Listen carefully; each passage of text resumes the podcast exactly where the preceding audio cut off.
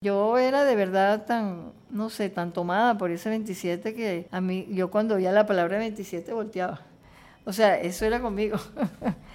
ya fuimos para allá, yo pasé un 31 de diciembre ahí con los familiares. Yo trato de mezclarme con, con mi sujeto de, de, trabajo, o sea, yo no voy, grabo y me voy, sino que de verdad que me implico en, en las situaciones.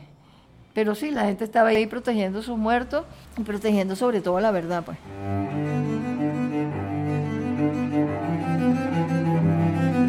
Voces del cine venezolano, una mirada crítica y reflexiva hacia el pasado de nuestro cine y un legado para las generaciones futuras en las voces de sus propios autores y protagonistas.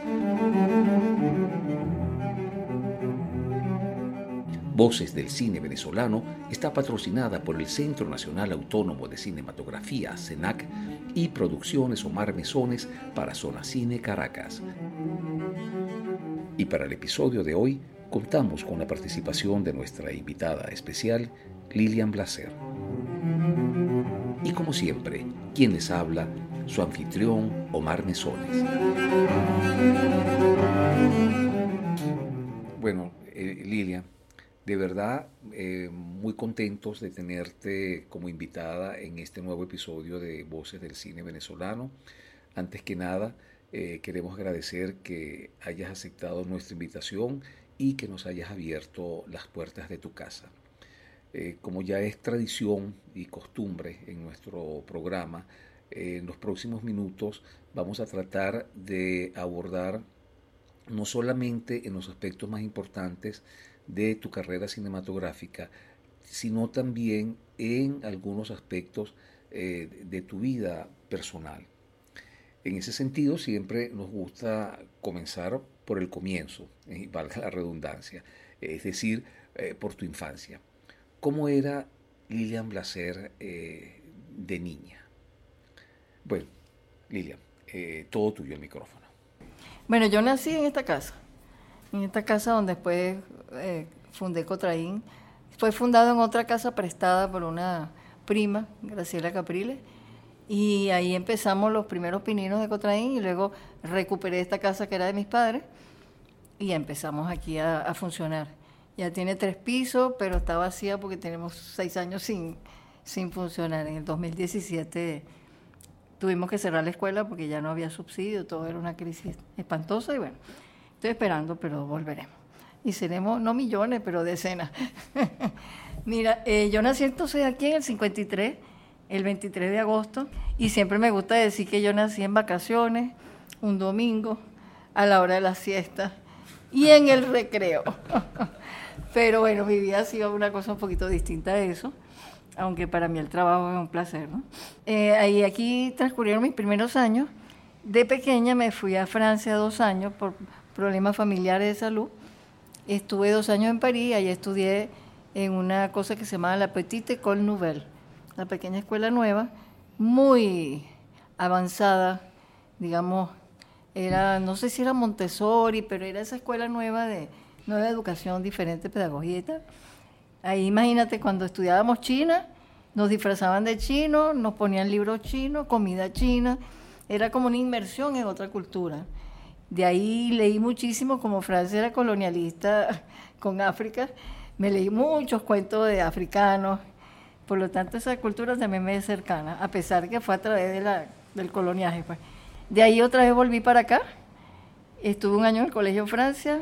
Era un colegio bastante modesto en ese tiempo, porque veíamos segundo y tercer grado en un solo salón. O sea que se ve que no tenían así, ahorita es otra cosa, ¿no? Este, y de ahí pasé al Instituto Politécnico Educacional, que también tenía algo de la escuela nueva, tenía algo de, de pedagogía avanzada y tal pero como solo llegaba a tercer año, en, segundo año me sacaron y me metieron en un colegio que se llama el Cristo Rey, que siendo asociado con los, mm, con los jesuitas, no era completamente retrógrado, era, ahí empecé a oír hablar de Marx y de esas cosas, sorprendentemente, ¿no? Porque después di clase ahí y habían echado para atrás bastante en ese sentido. Igual es importante contar que yo era la que organizaba las idas al cine de bachillerato. Y ahí me acuerdo una vez que los llevé al cine París a ver El Ciudadano Kane. Yo regresé de esa película, papá, acabo de ver una cosa maravillosa. Y entonces me dice, ¿qué película? No, El Ciudadano Kane. Ay, Lilian, eso es un clásico, eso es maravilloso. Y ahí fue mi contacto con el buen cine, porque íbamos a ver películas western, íbamos a ver las películas comerciales de ese tiempo, que eran casi todas estadounidenses casi todas un poco banales, ¿no? De verdad que ahí me llamó mucho la atención. Y mis padres a veces me llevaban a la cinemateca. Ahí vi una película de Godard que era Pedro el Loco, que no entendí nada, por supuesto, que estaba chamita, a los 13 años, una cosa así. Pero ahí también en el Museo de Bellas Artes estudiaba pintura, me metían mucho en cosas del arte, ¿no? Mi mamá era pintora, pero bueno, eso fue bachillerato, que fue como un ir viendo que las cosas existían. Y ya ahí empecé a escribir. Y empecé por escribir. De pequeña yo, tomaba fotos con las Instamat y con esas cosas. Pero bueno, fotos del gato, del perro, de la... Hacía colecciones, o sea, hacía una, una exploración de las matas que había atrás y le tomaba fotos a cada flor. Me graduó, voy para Francia y estudio un año como premonitorio, porque es de psicología, sociología y antropología, un ciclo básico. Bueno, ahí yo sí me puse las pilas, porque yo aquí casi no estudiaba, estudiaba el día antes del examen salía bien. Y no había como una motivación así a, esforzarme. Entonces allí, wow, la gente que sale de bachillerato y entra a la universidad en Francia, pasa una cosa que llaman el baccalaureat, que es una cosa muy fuerte. Y bueno, ahí descubrí lo que era una universidad por el lado bien alto, ¿no? Aprendí muchas cosas. Estudio entonces mi psicología, sociología, antropología, en un tiempo que estaba cumpliendo 100 años la Comuna de París y estaba todo muy revuelto porque además el, mayo del 68 había sido antier, pues.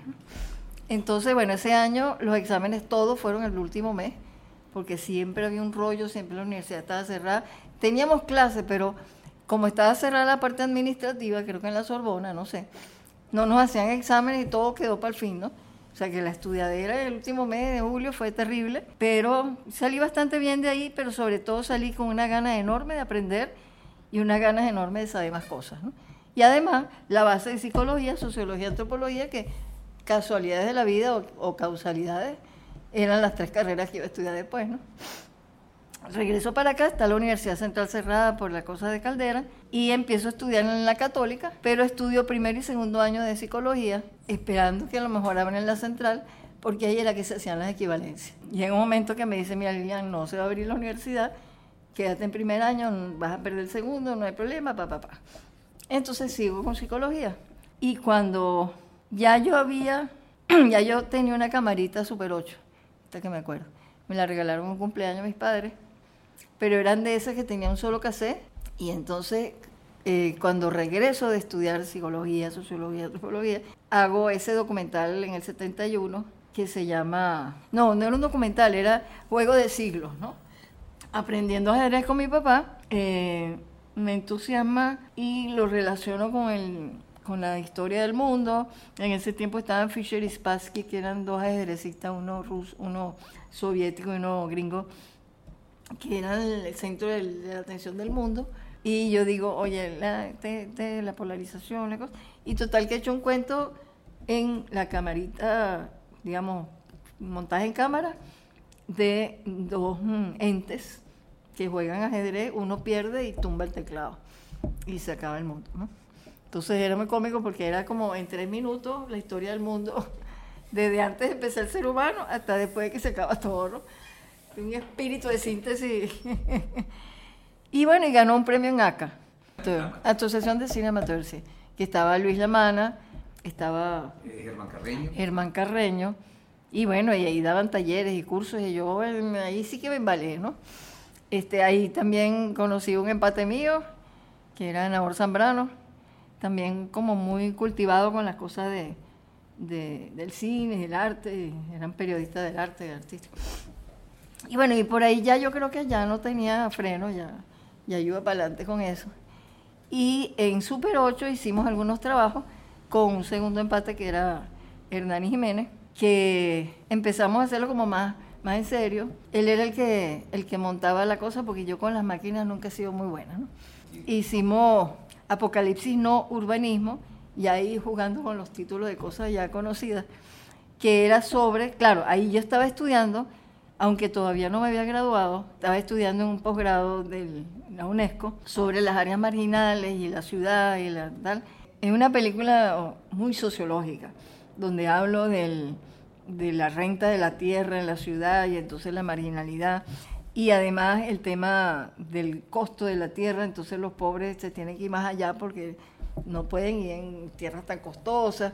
Y entonces todo lo que estaba estudiando en ese posgrado lo metí un poco allí, más la sociología, más todo lo que tenía. Y además allí estaba el tema de que Caracas iba a acabar, se iba a abrir el Ávila, no sé si te acuerdas.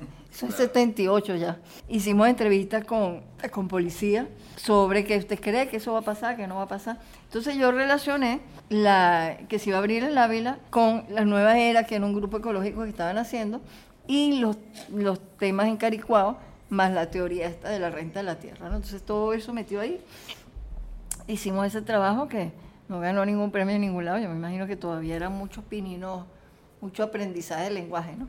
Hicimos también ocho en torno al Super 8 y en el Super 8.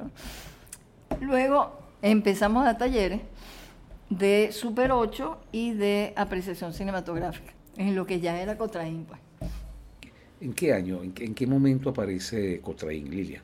Cotraín aparece cuando todavía estoy estudiando psicología y trabajamos con una una cooperativa de entierro, que era lo que no tenían en el barrio. Llegamos al barrio, mira, ¿qué les hace falta a ustedes? Coño, que no hay una cooperativa de entierro. Entonces organizamos la cosa, hicimos encuestas, pa, pa, pa, como pichón de socióloga, pues me encantaba eso. Y ayudamos a esta gente. Eh, Cotraín creo que nace hacia el 72-73. Yo tengo los papeles, los cuadernitos donde nos reuníamos y poníamos todo lo que íbamos a hacer, íbamos a cambiar el mundo, íbamos a hacer una comuna pero una comuna tipo hippie, y nos íbamos ahí para a los alrededores de Caracas, pero digamos en la tierra y cultivar y qué sé yo. Pero bueno, al final nadie se fue. Yo cuando conseguí un lugar que a lo mejor todo el mundo dijo, no, no, pero ya va, o sea... ¿Y dónde estaría ubicado ese lugar para la comuna hippie? Era en Turgua, y lo fuimos a ver y todo, pero no sé, la gente me imagino que era un poquito idealista la cosa y no tenía muchos pies en tierra, ¿no? Pero bueno, siguió Cotraín como grupo de reuniones, de inventar cosas, de tratar de esto y aquello.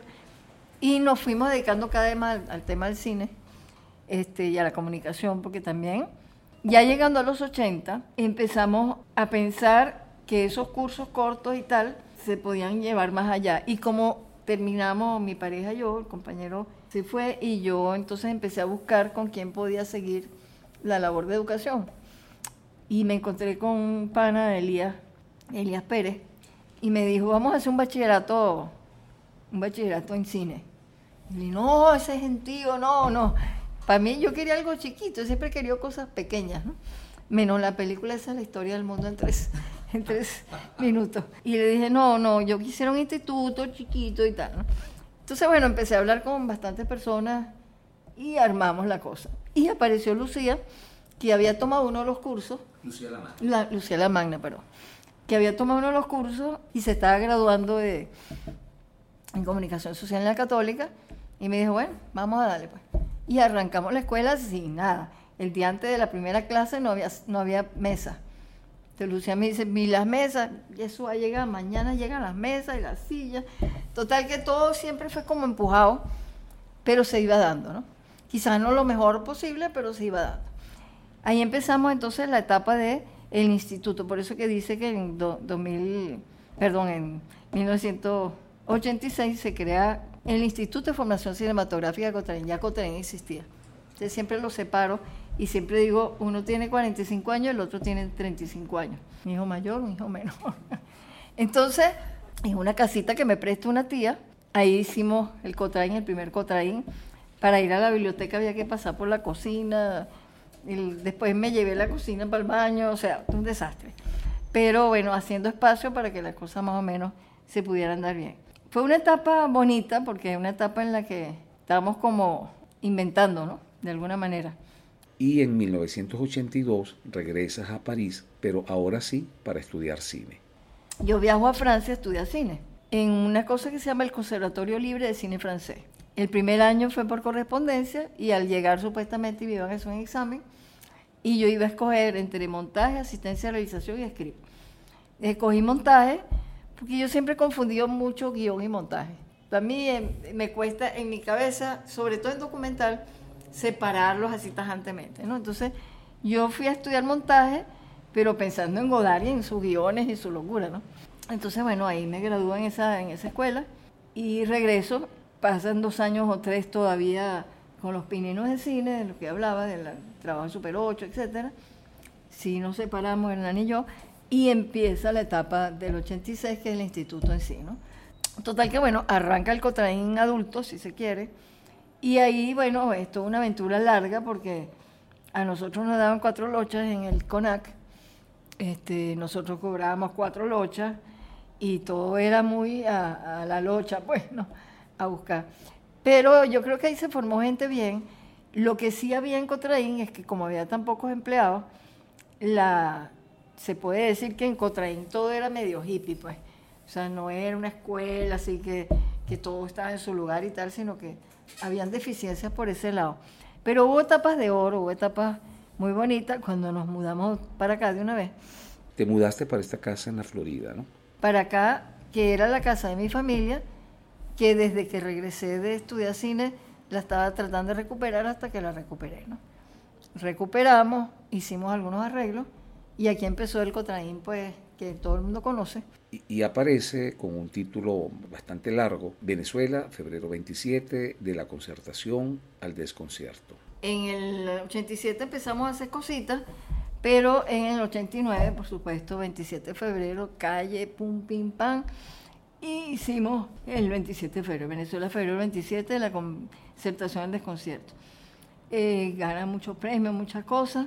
Eso fue febrero, pero se terminó varios meses después porque hice tres versiones, porque habían cineforos y la gente opinaba y tal, entonces yo decía, oye, pero esto como que no fue tan así y tal, iba corrigiendo y arreglando. Este, no voy a explicar todo eso porque se va demasiado tiempo.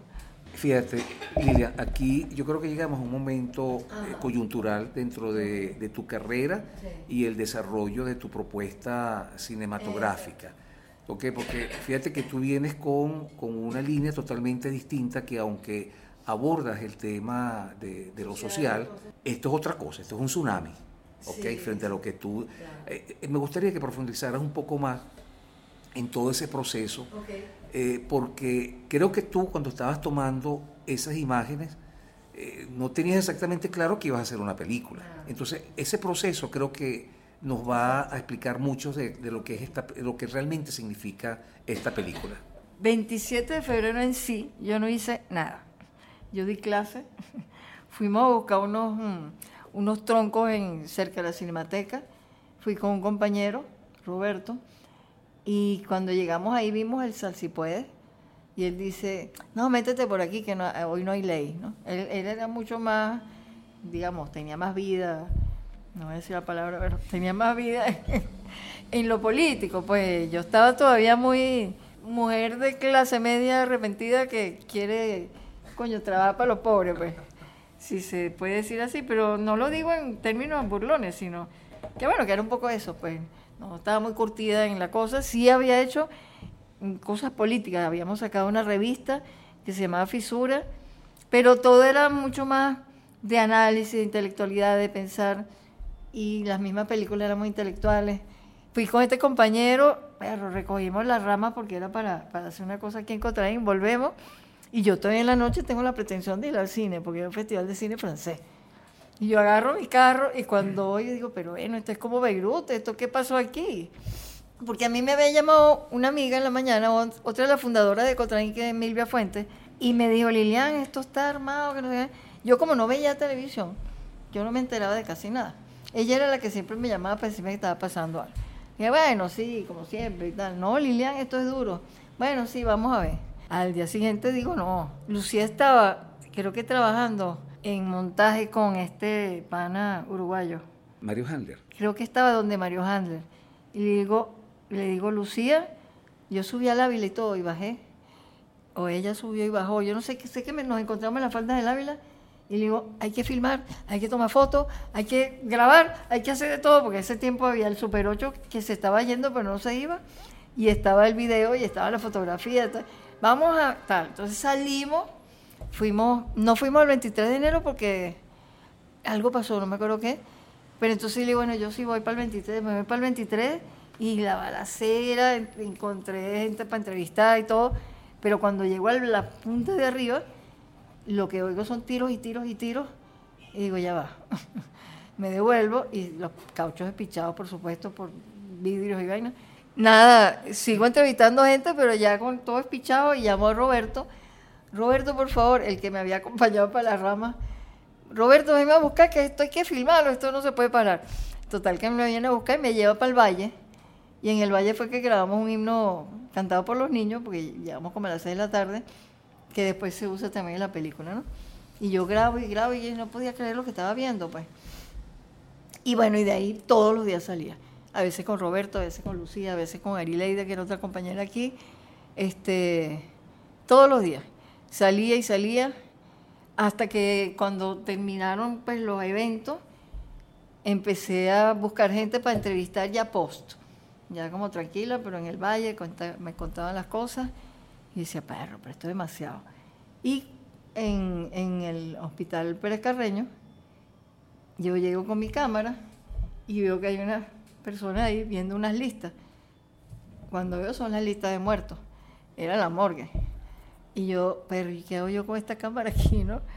Este, pero bueno, nada, seguí filmando y dije, esto tiene que ser una película, esto yo lo tengo que devolver, esto no yo no me puedo dar el lujo de estar filmando a todo el mundo que está llorando sus muertos con una camarita de lo más feliz. Bueno, feliz no, por supuesto. Entonces, ahí decidí que era una película y entonces ahí empezaron más entrevistas, análisis, estudios, lecturas.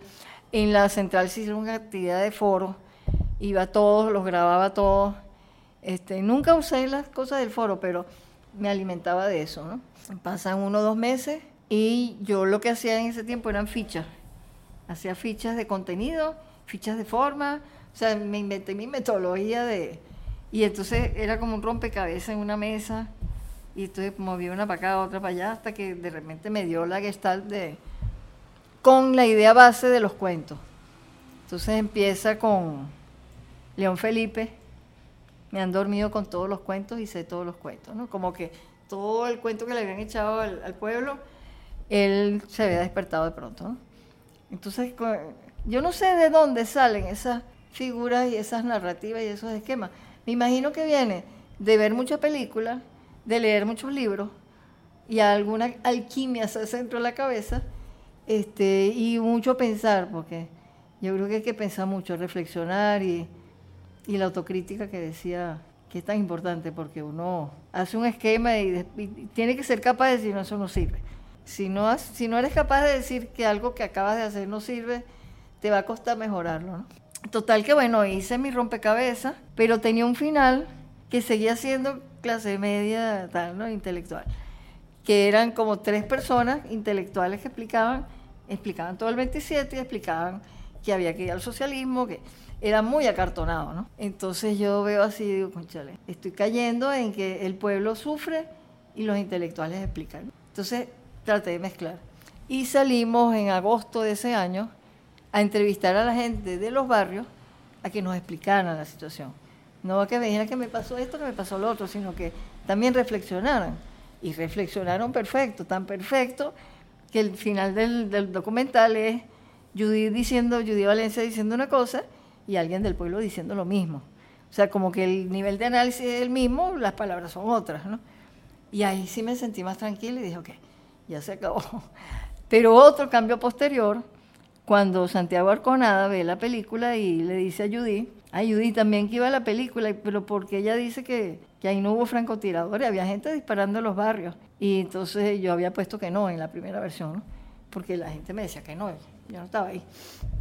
Entonces yo le digo, coño Santiago, ven, vamos a entrevistarte. Lo entrevisto y él le da una dimensión más interesante a la película porque dice que los militares no le estaban disparando a la gente porque estaba saqueando ni por nada de eso, sino para que supieran que no se podían volver a levantar más nunca. Es otra visión de lo que son los tiroteos y la matanza. Y dije, oye, pero qué bueno, ¿vale? Qué bueno que es video, qué bueno que uno puede retomar, qué bueno que uno puede corregir, ¿no? Eh, vamos con la película Cuba Y había una parte en la que alguien en el 23 de enero nos empieza a explicar todo lo que le hicieron, ¿no? Y ponemos las casas con balas. En la función en la, en, allá en La Habana se va el canal de, de audio del tipo que está hablando. Y yo veo nada más las casas y digo, o sea, lo otro le está quitando. Las palabras explicando y todo eso le está quitando a esto. ¿no? Entonces lo que le pusimos fueron los, tiros en cada bala y quedó otra cosa. pues. Entonces, como a veces tú mueves un poquito la broma y tomas otra perspectiva y encuentras algo mejor, ¿no? Claro, a veces yo me paso y quiero volver a cambiar y volver a cambiar. Hoy estaba viendo la película y en un arte habían varias cosas que quería cambiar, ¿no? Entonces me tengo que morder la lengua y de algo así pero cada vez que la veo me doy cuenta, ¿por qué puse esto? ¿no? Entonces, la autocrítica a veces puede ser paralizante, porque no terminas nunca hacer una película y ni empiezas la otra, pero también es importante una dosis de eso. ¿no? Bueno, ese es el 27, ¿no? Eh, ¿Cuánto tiempo te llevó grabar Venezuela, febrero 27, de la concertación al desconcierto? Bueno, de febrero a julio hubo una primera versión que fue la que llevé para Francia yo no sé por qué me invitaron a Francia, pero yo terminé pasándole la película a una gente allá. Luego regreso y seguimos trabajando la peli. En agosto, como se cumplían, yo soy un poquito cabalística, mi origen judío de ese, este, en, agosto, que se cumplían exacto seis meses, medio año, salimos a petar, a, a entrevistar a la gente, que esa parte también aparece en la película. Y poco después empezó las pesquisas en la peste, ¿no? Sobre la peste hay algo que es tragicómico, que es que los primeros días del 27, 28, buscando, porque uno cuando es documentalista de un hecho así, lo que hace es que te deja llevar, que te dicen que allá y tú vas para allá y a veces no hay nada, a veces sí, pero es como que te deja llevar por el viento para, para encontrar las cosas, pues, ¿no? Entonces me voy a la morgue y ahí entrevisto a Enrique Ochoa Antich, que eh, fue uno de los abanderados de la lucha por los, muertos del 27 por descubrir cuántos eran y todo eso. Ahorita está en otros lugares, pero sí, sigue siendo la persona que en ese momento hizo toda esa tarea, ¿no? Bueno, se sabe que el hermano era, en ese momento no era ministro de la defensa, pero andaba por ahí. Hay toda una historia ahí que uno no conoce bien, pero ahí él me dice que en la, en la peste están enterrando a los escondidos. Y yo digo, wow, en la peste, ¿dónde queda eso? Entonces me explica y yo llamo a Lucía, Lucía, hay que ir a la peste. Hay que ir a la peste a, grabar que los militares están en los muertos y la vaina. Entonces agarramos la motico, una motico así, y nos vamos subiendo por la peste, ¿no? Entonces yo le estoy contando, sí, porque parece que los militares llegan con unos camiones y tiran los muertos, y de repente digo, ya va, y nosotros vamos para allá. O sea, de repente la conciencia de principio de realidad ya va, ¿qué estás haciendo, no? Y yo, coño, creo, creo que no, le digo, no, creo que no es prudente, nos devolvemos. Y bueno, si fuimos después, cuando los familiares, cuando ya la cosa se convirtió en fiscalía investigando, ya fuimos para allá, yo pasé un 31 de diciembre ahí con los familiares. Yo trato de mezclarme con, con mi sujeto de, de, trabajo, o sea, yo no voy, grabo y me voy, sino que de verdad que me implico en, en las situaciones. Y entonces, bueno, estuvimos ahí, vimos todo lo, la parafernalia del 31 con todos los cohetes de, la peste. Y eso era todos los días ir y grabar, ir y grabar y entrevistar gente. Yo no sé a, raíz de qué, si fue Provea, si fue, habían varias asociaciones de, de, derechos humanos que se metieron a investigar porque eso de 375 muertos o algo así, eso no era posible, si habían camiones llenos de muertos, si todo el mundo hablaba de sus muertos. Entonces hubo un contaje, si se quiere llamar así, con unos antropólogos forenses argentinos que ellos pasaban por la tierra y la olían y decían, busquen aquí porque hay algo. Y bueno, esos fueron días y días. Y claro, yo iba porque cada vez quería saber un poquito más y por la implicación también humana con la gente, ¿no? Yo no podía no ir ese 31 porque tenía que compartir con ellos, ¿no? Y creo que ese 31 fue de, del 89, yo estoy casi segura de que sí. Pero sí, la gente estaba ahí protegiendo sus muertos y protegiendo sobre todo la verdad, pues. Este, entonces todo ese año fue montar, remontar, porque además en ese tiempo estábamos trabajando lineal, no, no, no lineal. Entonces tú tenías para volver a empezar, tienes que casi que volver a empezar, o lo que llamaban perder generaciones en, el pasar una parte y la otra y tal. Total que hicimos la versión final ya en el 90, creo. En el 90. Y ahí paso a la próxima película. Entonces, bueno, vamos a, una escuelita de fe y alegría en Katia, porque nos invita la profesora que le daba clase a los muchachos, no sé, de 9 a 11 años. Y pasamos el 27, no, yo paso el 27 y cuando hacemos el foro, yo digo, perro, pero es que esto es, los niños decían unas cosas impresionantes, ¿no? Tú la viste en la peli, ¿no? Claro. Entonces, llamo a Lucía, siempre el, el leitmotiv. Mira, Lucía, mañana vamos a grabar estos chamos. ¿En qué momento, en qué año ocurre eso? Eso es 90 o 91, porque el, el, la otra mirada se termina en el 91. Así que soy tan larga para terminar las cosas, porque nunca estoy contenta de lo que ya está o no está. Pero vamos a poner 90-91. Lucía se viene, ella propone que ellos dibujen, lo cual fue una idea muy buena. Ellos dibujaron todos sus recuerdos de eso y bueno, entre los dibujos de ellos, las imágenes de apoyo. Bueno, ahí hicimos la otra mirada de cómo vivimos el 27F, que fue con niños, pero no solo de allí, porque entrevistamos a los muchachos que eran realmente estupendos, y de ahí nos fuimos a Rondalera, para ver también por clases sociales, por estratos sociales, y luego nos fuimos a Nueva Tacagua. En Nueva Tacagua era impresionante, es la muchacha que dice, bueno, ellos hicieron todo eso para poder matar a la gente. O sea, la visión de ella del gobierno era alguien que buscaba excusas para matar. Pero fue una experiencia también muy bella y es esa cosa de la conciencia de unos niños que, por ejemplo, uno de ellos te dice, ¿qué puedes hacer por tu país? Por mi país, este, bueno, hay que cambiar el gobierno. Bueno, más que cambiar el gobierno, hay que cambiar la forma de gobernar. Entonces fue muy lindo. Ya después, ya, ah, yo era de verdad tan, no sé, tan tomada por ese 27 que a mí, yo cuando oía la palabra 27 volteaba. O sea, eso era conmigo. era una cosa muy ya personal. Pues. Claro, pasan tres años y vamos a hacer una película sobre el fútbol, pero en vino Chávez y ¡pa! Este, nada, rompió el celofán y nada, nos fuimos por ahí. Entonces también dos años siguiendo todas las marchas, todas las manifestaciones, todas las reuniones, todo lo, todo. Yo me juramenté no sé cuántas veces. Cuando se da la rebelión militar, que además yo no uso ese nombre porque me, me cuadra con la rebelión popular. Hubo una rebelión popular y luego una rebelión militar. Chávez se levanta y, eh, y la gente empieza a salir a la calle. Mira, el documental que estaban pasando, que es el de la rebelión popular, es interesantísimo la situación porque una, una mujer que entrevisto, yo entrevisté 20 años después a las que estuvieron en la calle conmigo ahí. Entonces yo las busqué, las busqué y las encontré y las entrevisté en el día de hoy, digamos. Y ella contaba que cuando ella vio ese hombre en la televisión diciendo esto y aquello, ella vivía en Maracay y se vino. Y al día siguiente se estaba juramentando en la Plaza Bolívar. O sea, para que uno vea que eso no fue así como, sino que fue una cosa muy profunda, ¿no? Porque yo me imagino que la gente estaba obstinada, pero no tenía con qué palabras decirlo. Además, los militares eran los asesinos de hace tres años y ni de broma.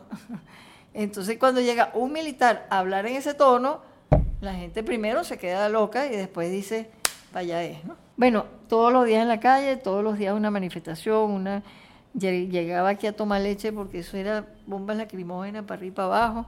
Y habían también muchas actividades en, en barrios, en comunidades. Como dije, me robaron 10 cámaras no en las comunidades necesariamente, sino algunas se las robaron a muchachos que yo mandaba a grabar, otras me las robaron a mí. Ya uno sabía que cuando alguien salía con una cámara podía no regresar con la cámara. En 1992 diriges el documental titulado 1992, El descubrimiento, jugar o ser jugados. 1992, El descubrimiento, jugar o ser jugados porque es un descubrimiento, porque el 92 era el año del descubrimiento de América, supuestamente. Entonces yo jugué con la palabra y le puse un guion, también porque en Venezuela febrero 27 dice de la concertación al desconcierto, ¿no? Es cosa cabalística ahí de que las cosas peguen con las otras, ¿no? Entonces, este, bueno, es salir y venir y, y transitar por ese, por esas luchas de calle increíbles, ¿no? Este, y termina con un ese montaje, sí, el que se terminó, se terminó porque se fue para Cuba, ganó el premio en coral y, y nada, ya ese no se cambió más. Además lo habíamos trabajado quizás con más experiencia además y estuvimos en un apartamento que yo tenía allá arriba, arriba en el edificio enfrente, perdón. Este, ahí estábamos encerradas. Yo salía a comprar comida y seguíamos trabajando, trabajando, trabajando. Ya dormía un rato y dormía otro. O sea, una cosa porque teníamos que llegar al Festival de La Habana. Cuando lo terminamos, nos pareció que era un desastre. Yo no entendía nada porque teníamos, no sé, una semana sin dormir. Y ella me dijo, tú vas a mandar esta cosa para allá. Y yo, mira, lo mando y si no gana, no gana, y si gana, gana. Total que cuando nos llaman tres días después del festival a decirnos que, que habíamos ganado, habían dicho primer coral este, por Brasil, nosotras. Y no, aquí falta, entonces era segundo coral, el primero era de Brasil, pero no éramos nosotros y así. Bueno, ganamos el premio ese y yo me quedé loca. Claro, después uno lo ve y dice, coño, ¿verdad que hay una elaboración, hay un trabajo ahí este, interesante, pues. Luego de la película 1992, El descubrimiento, Jugar o ser jugados, diriges y produces el cortometraje El panfleto, que entiendo lo consideras uno de tus trabajos más completos y más complejos, a pesar de que se trata de, de una pieza de apenas unos 10 minutos de duración. El último panfleto nace con una foto de un niñito de Biafra tratando de tomar leche de una teta completamente vacía. ¿no? Nosotros vimos esa foto y dije, hay que hacer algo alrededor de esta foto. ¿no? Y Lucía se va de viaje y yo empiezo a trabajar ese guion, que por primera vez era un guion ex nihilo, como si fuera una ficción, pues. Va esto, va esto, va esto. Porque normalmente yo hago guiones de montaje que luego en el montaje se siguen trabajando con Lucía, pero nunca hago un guion antes de filmar. Entonces lo hago y una compañera que estaba hoy en, en, la película que pasamos en la UNIARTE, que es Betsy Ceballos, yo le digo, oye, ¿quieres venir a que probemos aquí un montaje una cosa? así como no.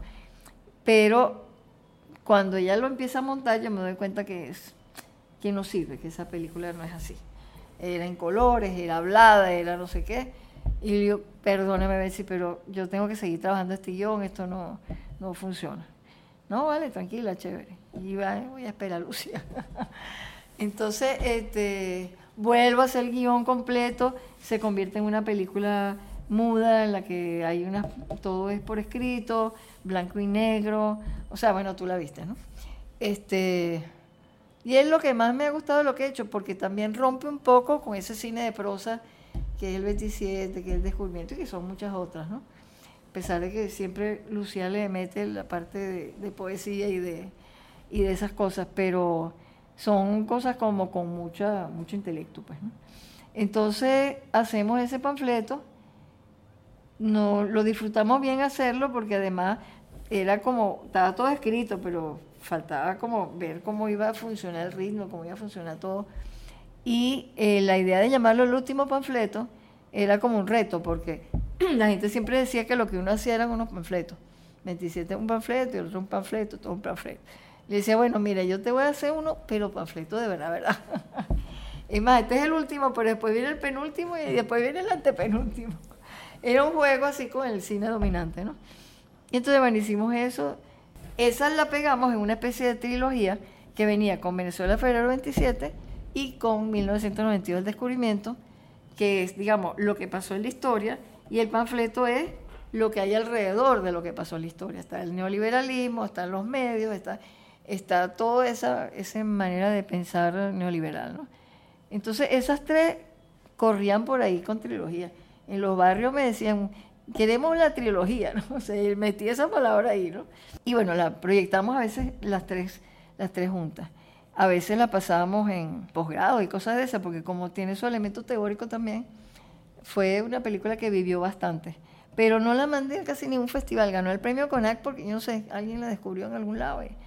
Pero no le paré como demasiado. Luego viene un periodo de silencio, de alguna manera, Y en el 98 hacemos, bueno, pero de grabar y grabar y grabar en la calle. Ahí sí ya con Chávez, ¿no? Es más, yo siempre me subía en la tarima con él y siempre le pasaba los papelitos de la gente.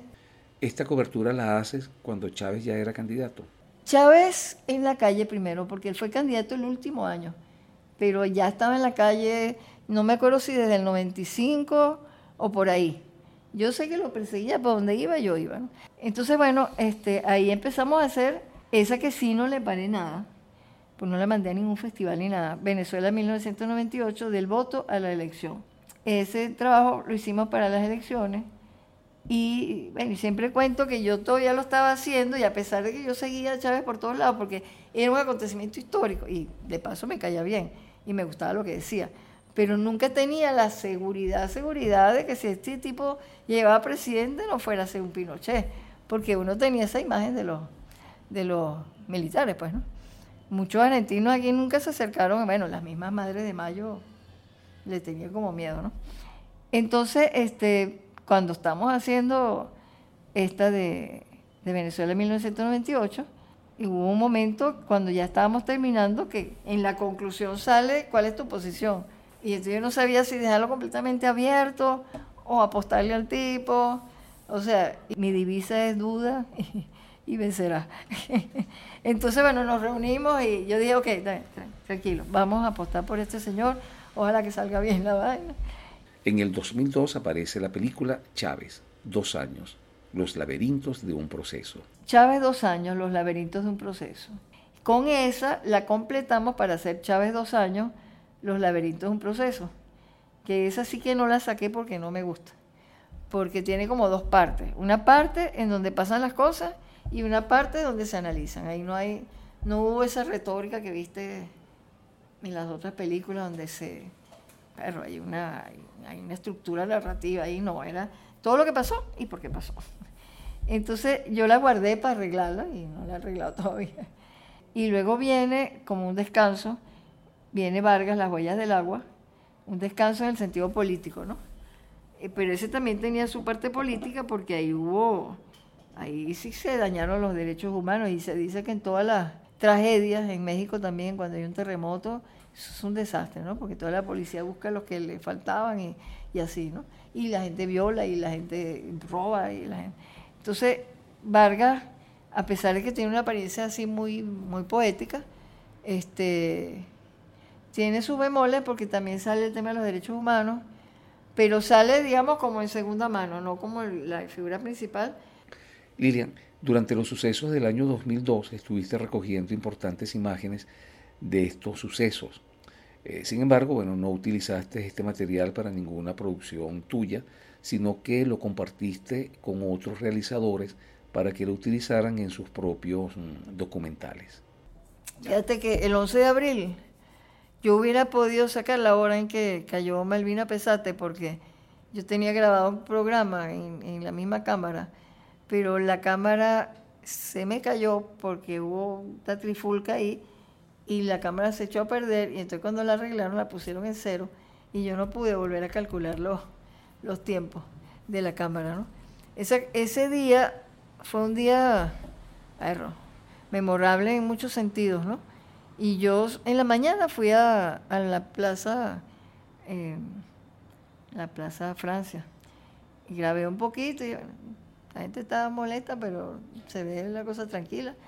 Pero claro, a medida que iba pasando el día, que uno iba viendo la televisión y en la radio escuchando, dije, pero entonces está, ya esto es otra cosa, ¿no? Y eh, entonces me fui para allá, pasé primero por Puente Yaguno, por la parte de arriba, y me pintaron una, este, porque era para reconocerse quién era quién, para, que no te fuera a disparar alguien que no era de allí. Yo después me quité eso y bajé, ¿no?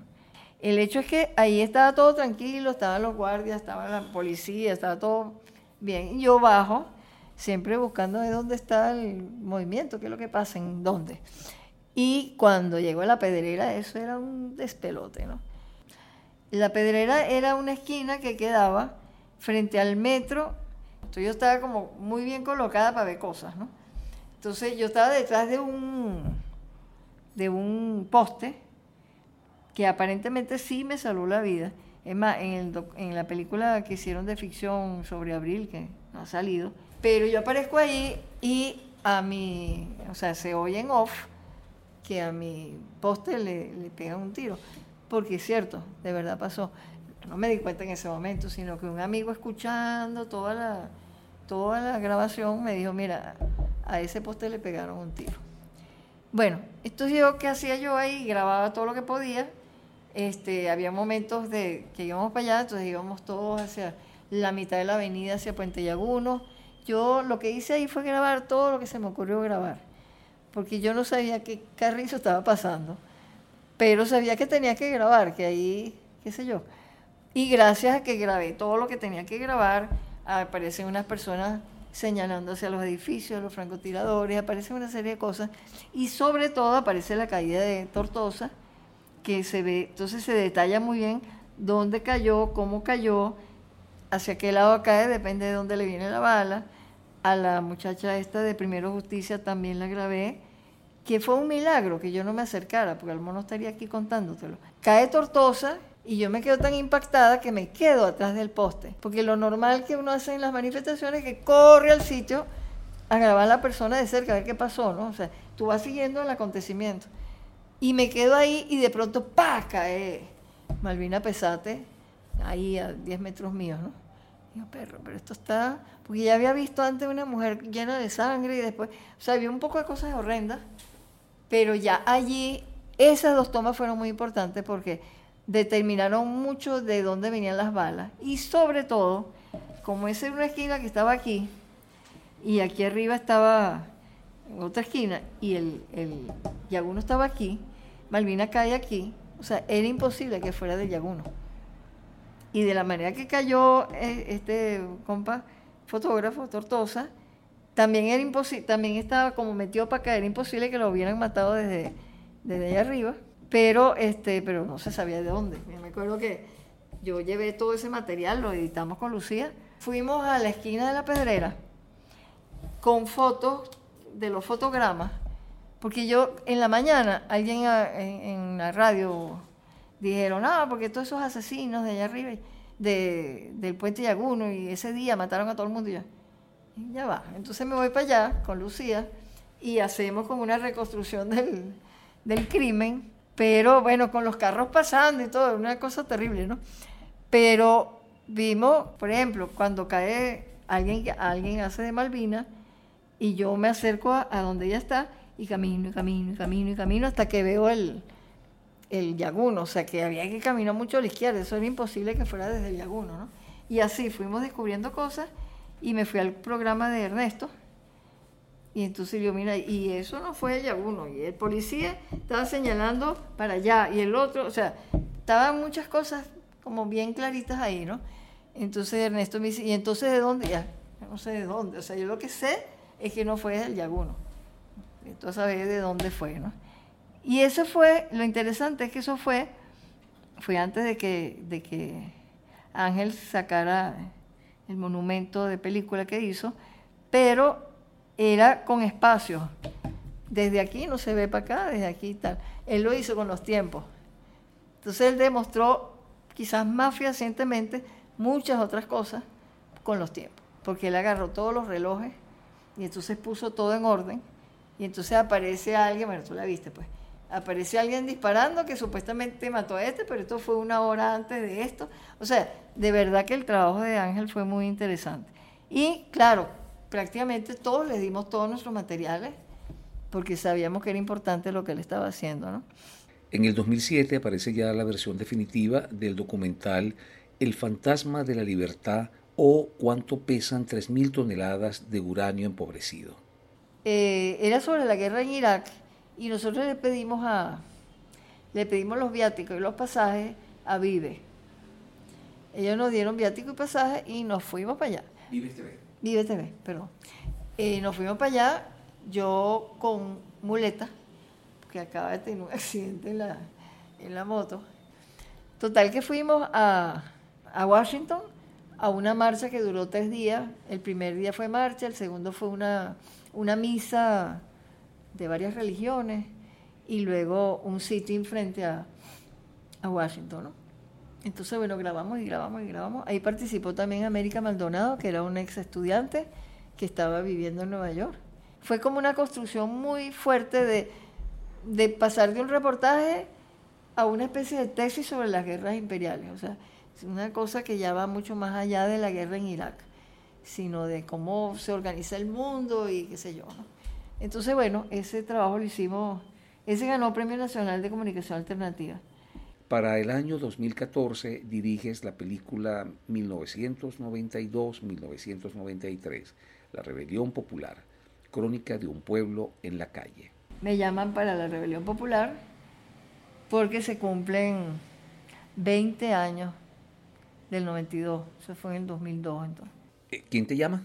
Me llama un comité de conmemoración de los 20 años, serían 20, 112, no sé, de los 20 años del, de la rebelión militar, pero yo le puse la rebelión popular, porque me dijeron que, que iba a ser, pero Carlos Epurua hizo la parte, o, o Ángel Palacio, se metieron más por el lado militar. Y yo dije, yo prefiero la calle, yo tengo mucha calle. Ya el trabajo documental, ya yo lo hice en ese tiempo.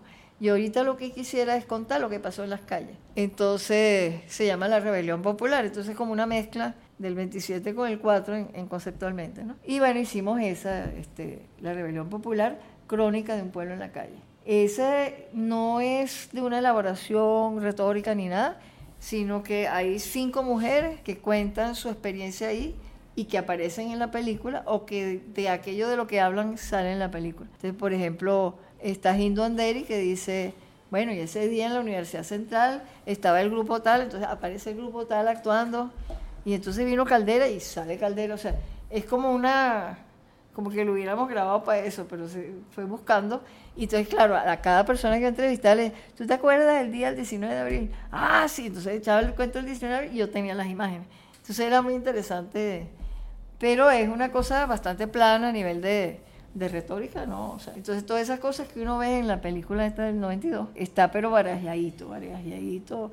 O sea, ahí tú ves cuatro tiros y sale la gente corriendo. Aquí no, aquí te dura cinco minutos de todo lo que realmente pasó ese día, ¿no? Con los heridos, con el no sé qué.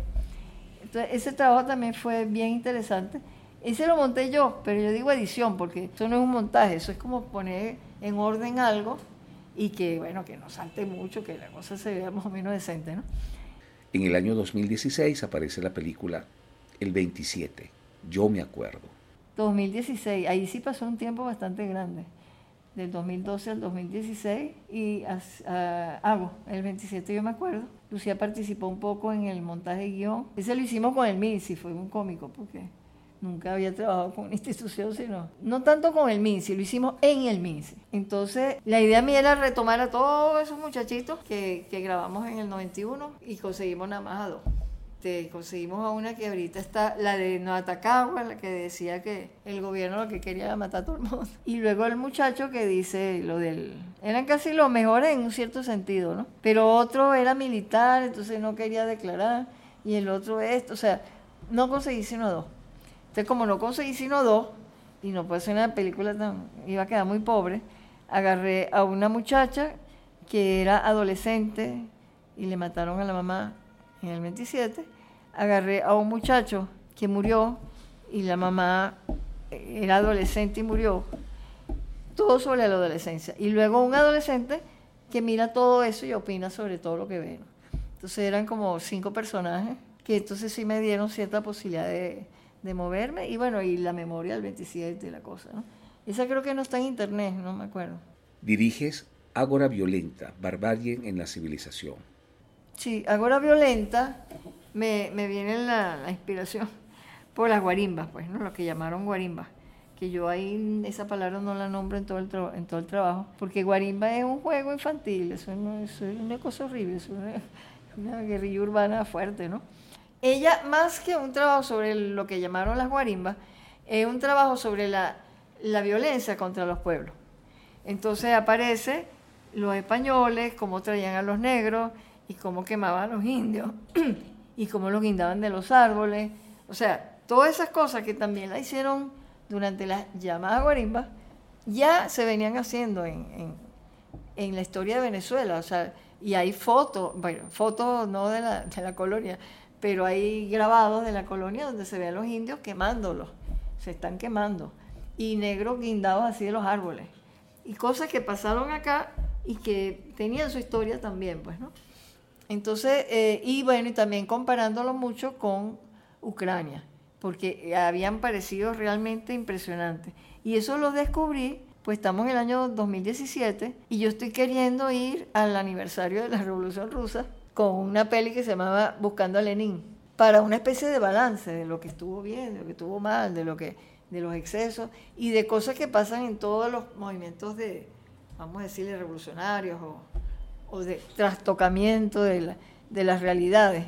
Quería hacer eso, pero no pude. Pero entonces, mientras estaba buscando cómo llegar a Moscú de la manera más barata posible, me tropiezo con Kiev y me tropiezo con un periodista que describe a Kiev y digo, pero eso es lo que está pasando en la Plaza, en la plaza Altamira. Entonces el tipo decía, usted va para, para la plaza y usted cree que se está acabando el mundo. Usted va a dos cuadras y no pasa nada. Y así, ¿no? Y dice, pero esto se parece demasiado. Entonces empecé a investigar y entonces a buscar fotos y una, una parte de la peli es, mm, es la, la comparación de las fotos de, de Ucrania con las de Venezuela, con la plaza y además con situaciones muy parecidas.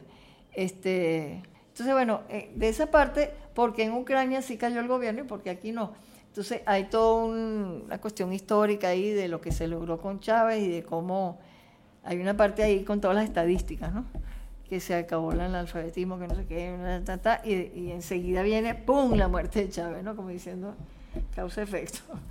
¿Por en Venezuela no le funcionó el, esquema? Porque esa era casi una de las preguntas de la película, ¿no? Y bueno, no sé por qué, pero parece que las cosas, o ellos no se movieron a, este, con, gracia, o, o, aquí había algo fuerte que, que no dejaba que pasara nada, o lo que tú quieras. Pero las respuestas no están. Lo que sí está es una descripción de todos los hechos, de todo lo que fue la guerra económica, de las colas, de todo eso. Y al final eh, la, la conclusión termina la peli con varios muertos pero muertos sonrientes, pues, o sea, muertos cuando estaban vivos, pues. Entonces dice, si, si a la acción política no hubiera sido sustituida por la acción violenta, estas personas estarían vivas. ¿no? O sea, yo no estoy diciendo quién la mató ni quién no la mató, pero se creó una situación en la que murieron. ¿no? Y bueno, y así termina esa. Luego aparece Espacios de Paz, que es una película solicitada por la Bienal de Venecia. En la Bienal de Venecia nos pidieron un trabajo sobre los espacios de paz, que eran el Parque de Hugo Chávez, en donde se hizo, digamos, donde se protegió a la gente para que votara para la constituyente, el de la Carlota, donde hubo una enorme violencia durante muchos días, y que ahora hay un parque, y en, creo que fue en la Avenida Bolívar, donde también hubo ciertos, no tantos, pero hubo, hubo momentos de violencia que ahorita el, paseo de la no sé qué y tal. En la Avenida Bolívar se hicieron varias cosas como artísticas, pues, ¿no? Entonces eso fue para Venecia y se proyectó como, como video dentro de, la, de, lo que presentaba Venezuela. Había eso de los espacios de paz que lo hicimos nosotros y hubo otra gente que hizo otras cosas, ¿no? Pero fue como, digamos, lo que la arquitectura podía decir, ¿no? Lilian, una pregunta difícil eh, o sencilla. ¿Cómo financias tus películas? No me hagas llorar. A ver, cuando hacíamos lo que hicimos en la cuarta, lo que llaman la cuarta, era que Cotraín tenía todos sus su juguetes y, eh, por ejemplo, Lucía tenía un sueldito ahí, o sea, todo el mundo medio ahí con el CONAC, este, pagábamos sueldo. Y ella, porque le daba la gana, iba a filmar allá yo no creo que yo le haya pagado especialmente algo por montar la película, sino que era como un trabajo, digamos, dentro de. Pues. Era algo que hacíamos dentro de eso y siempre eran cosas muy minúsculas, ¿no? Que ya yo ni sé, pero se debe parecer ahorita. no, pero se podía comprar un poquito más. Este, eso con esas, ¿no? Luego, es que nada, porque la de, la de Vargas nos ganamos un premio y nunca nos lo pagaron porque nos dieron un, cheque que estaba mal hecho yo me fui de viaje, volví. Al final eran 500 bolívares, pero nunca nos llegaron. Lilian, en tus películas eh, sueles utilizar material de, archivo spots publicitarios, fragmentos de, otras películas, eh, música eh, pregrabada muy popular, muy conocida. ¿Cómo haces para manejar la utilización de, esos materiales y el respeto de, los derechos mm, autorales? Hay gente que me dice, tú eres tan celosa de que te roben imágenes y tú te robas lo que te da la. Yo, pero es que esas imágenes que yo me robo ya fueron pagadas mil veces. A mí me roban imágenes, me quitan el derecho de autor. Una propaganda de la Coca-Cola que yo me robo, eso es de la Coca-Cola y todo el mundo sabe que la Coca-Cola además le pagaron millones. Yo me estoy robando una imagen. Claro, además tengo muchas imágenes de televisión porque durante mucho tiempo grabé televisión aquí. Tenía todo un sistema de grabación, ¿no? Pero sí, es verdad, puede ser medio descarada que yo digo, me robaron una imagen. Lilian, y la de la Coca-Cola, y la bueno, bueno, sí, pero eso es otra cosa. Entonces, ¿qué me pasó a mí, por ejemplo, con el 27? Ya yo había montado así bien bonito, bueno, digo yo, y fue Lucía, pero digamos, la autoría había montado, este, y la niña, ¿cómo es tan linda? Cree que te guinda y uno no la ve. Él es nieto de Betancourt. Sergio Pérez. Sergio Pérez. Entonces yo digo, perro, esa vaina, y me gusta mucho cómo se montó, pero yo debería pedirle permiso. Entonces consigo a duras penas el teléfono, ¿no? Y lo llamo y me atiende y le tiré el teléfono, pues dije, ¿y si me dice que no?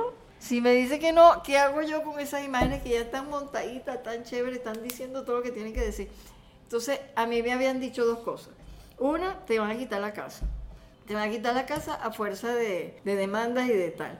Y otros me Lilian, ellos ni se enteran que tú haces una película, esa, esa broma marginal ahí no la ven ellos, ¿no? Y yo me fui por la segunda. Eso no lo van a ver nunca, ellos ni saben que yo existo, no hay problema. Claro, ahorita es un poquito distinto porque se pasan por televisión. Y ahí quién sabe lo que puede pasar. Pero ahí se podrían hacer los cambios, habría que ver, ¿no? Pero la letra de y la niña como es tan linda, es tan perfecto todo que, wow. O sea, perfecto el, la relación entre la, letra, la música y las imágenes, que volverlo a hacer con otra música, yo me muero. Bueno, Lilian, de verdad eh, creo que ha sido un magnífico encuentro. No me queda otra cosa que agradecer eh, toda tu buena disposición para compartir con nosotros todos tus recuerdos y todas mm, tus mm, reflexiones acerca de tu trayectoria cinematográfica. Sí, no, darte gracias a ti también porque todo esto revuelve la vida de uno y te pone a pensar sobre las cosas, ¿no? Es interesante. Gracias.